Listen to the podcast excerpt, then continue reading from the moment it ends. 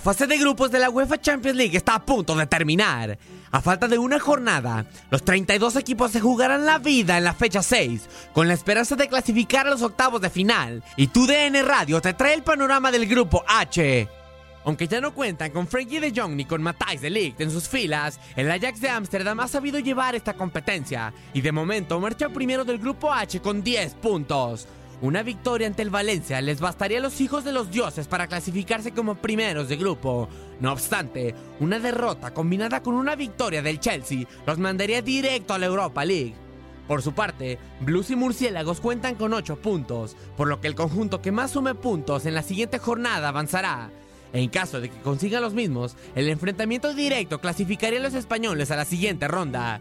El Lost Lille está prácticamente eliminado, por lo que los boletos a los octavos de final y a la UEFA Europa League quedarían entre los otros tres clubes. El camino rumbo al Estadio Olímpico de Ataturk es largo y las 32 escuadras dejarán el alma en la cancha en busca de ir a la capital turca para consagrarse como campeones de la UEFA Champions League. Para tu DN Radio, Max Andalón.